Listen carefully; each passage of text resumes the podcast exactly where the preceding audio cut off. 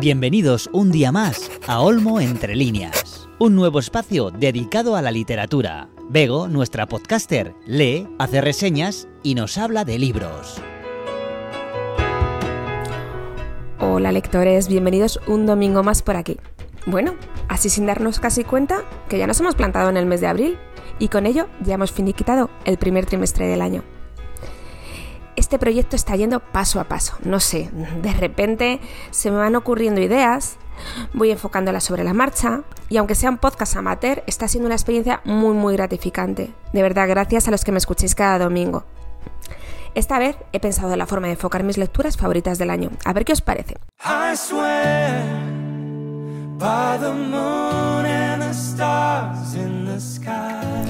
Voy a nombrar tres novelas por trimestre. Una de ellas quedará apartada como favorita para finalista del año y de esta manera cuando llegue el final de este 2022 tendré cuatro novelas elegidas acompañadas de una reseña y una opinión personal.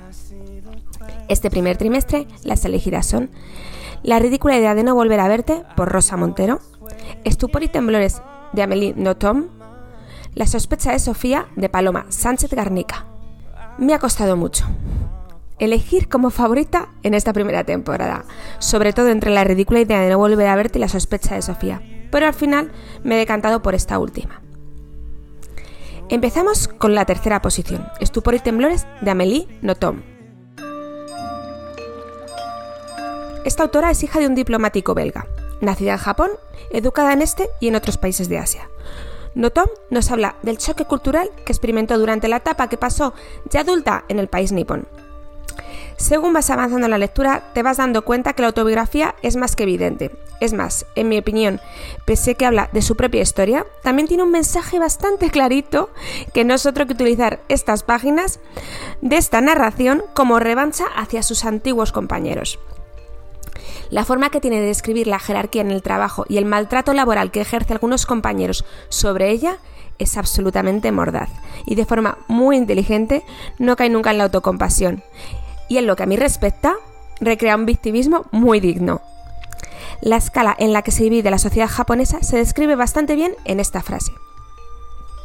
Así como la japonesa vive aterrorizada por el más mínimo ruido que pueda producir su persona, el japonés se despreocupa totalmente de este detalle. Y luego la escritora nos describe su propia jerarquía, que opino que es maravillosa. Yo, cuando era pequeña, quería ser Dios. El Dios de los cristianos, con D mayúscula. Hacia los cinco años comprendí que mi ambición era irrealizable. Así que rebajé un poquito mis pretensiones y decidí convertirme en Cristo. Imaginaba mi muerte sobre la cruz ante toda la humanidad. A los siete años tomé conciencia de que aquello no ocurriría. Decidí más modestamente convertirme en mártir. Durante años mantuve aquella decisión, pero tampoco funcionó. ¿Y después? Ya lo sabe, me hice contable de la empresa Yumimoto y creo que no podía caer más bajo. ¿De verdad lo cree? Preguntó con una extraña sonrisa. Según vas progresando en la lectura te vas enfureciendo por el trato que recibe, pero escribe las cosas con una ironía tan sumamente brillante e inteligente que es imposible no soltar más de una carcajada. La cosa llega más o menos a este nivel. Dice así. La ventaja de limpiar retretes sucios es que uno no puede temer caer más bajo. Sí, consigue al 100% que el lector se centre en cada anécdota de su vivencia. Caricaturiza a sus compañeros de una manera soberbia. Os juro que no podía parar de leer. Es un libro muy muy corto, pero nunca en mi vida había leído una autobiografía con un lenguaje tan mordaz y tan divertido.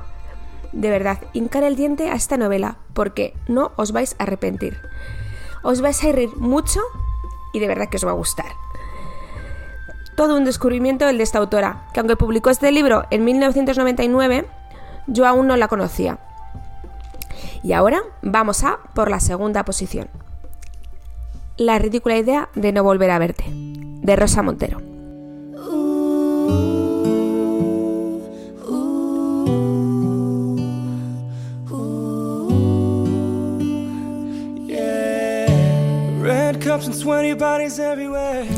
Rosa Montero nos desvela que esta novela nace a raíz de un correo electrónico que le envía su editora.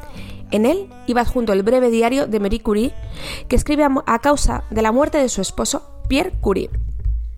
La autora se identifica con Curie, y de esta empatía nace una explosión de sentimientos convertidos en texto. Una vez leí que esta lectura era inclasificable, y estoy bastante de acuerdo. El libro comienza con esta frase. Como no he tenido hijos, lo más importante que me ha sucedido en la vida son mis muertos. Con un principio así, yo particularmente ya estaba dentro de la historia. A través de sus páginas, Rosa Montero conjuga su matrimonio y su viudedad con el matrimonio y la viudedad de Marie Curie. A mi parecer es asombroso cómo hila ambos sucesos de una manera tan magistral e íntima. Rosa nos explica con esta frase cómo y de qué manera las dos mujeres no se hacen a la idea de la pérdida. Dice así, después de la muerte de Pablo, yo también me descubrí durante semanas pensando, a ver si deja ya de hacer el tonto y regresa de una vez. Como si su ausencia fuera una broma que me estuviera gastando para fastidiarme, como a veces hacía. En el desarrollo de la lectura conocemos a Marie, que fue, como se suele decir, una adelantada a su época. Que obtuvo dos premios Nobel, ya se sabe, pero quizás no se sepa que fue la primera mujer que impartió clases en la universidad y que más tarde, con la muerte de su amado Pierre, obtuvo la cátedra. Marie tuvo que lidiar con un gran rechazo por parte de los más conservadores. Tuvo que luchar muchísimo para obtener su lugar, que realmente le correspondía hacía mucho tiempo. Pero bueno, ya sabemos que si a día de hoy hay hombres que les asusta una mujer brillante, imaginaos a principios del siglo XX. Rosa Montero describe en este párrafo a Curie para mí perfectamente. Dice así, siempre tan seria, tan triste, o quizás no. Su gesto permanentemente adusto, ¿no sería una máscara defensiva que ya se había petrificado después de tantos años? Ese ceño investidor propio de una mujer que, en efecto, tuvo que derribar muchos muros a cabezazos. ¿No habría terminado por convertirse en una costumbre facial o en una mueca? Por no hablar de la fatiga constante de su cuerpo debilitado por la radiación debe costar sonreír cuando siempre te encuentras tan cansada.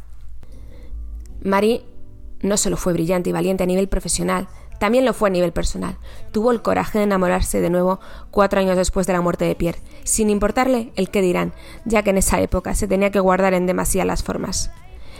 Ella sabía que Pierre era el hombre de su vida, pero no por eso dejó de vivir. Lo pasó mal y tuvo que atravesar una depresión.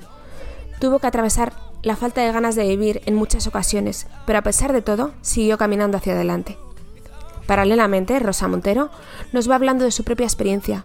En este ejercicio de catarsis, la autora nos demuestra una vez más su talento y su pasión por las letras. La ridícula idea de no volver a verte.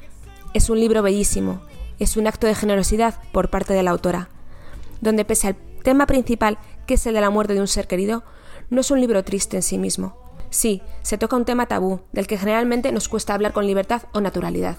Pero lo hace de tal manera que leer este libro no duele.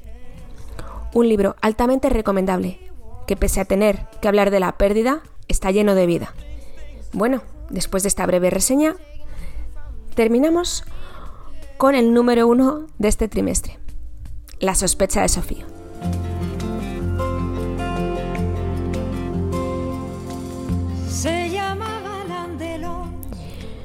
Os voy a dejar con las ganas hasta final de este año. No voy a hacer reseña, pero sí os voy a dar como una pequeña muestra de lo que es el libro. En esta novela hay un ritmo perfecto que me tuvo pegada a sus páginas horas y horas. En ellas vais a encontrar suspense, habla de la falange, de la RDA, del muro de Berlín, suplantación de identidad, feminismo, espionaje, traición. Y hasta aquí puedo hablar. Ahora sí, me despido. Hasta el siguiente episodio, queridos lectores.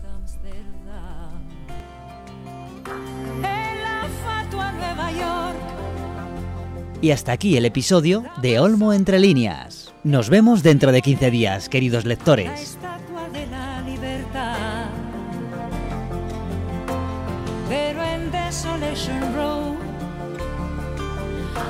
Las sirenas de los petroleros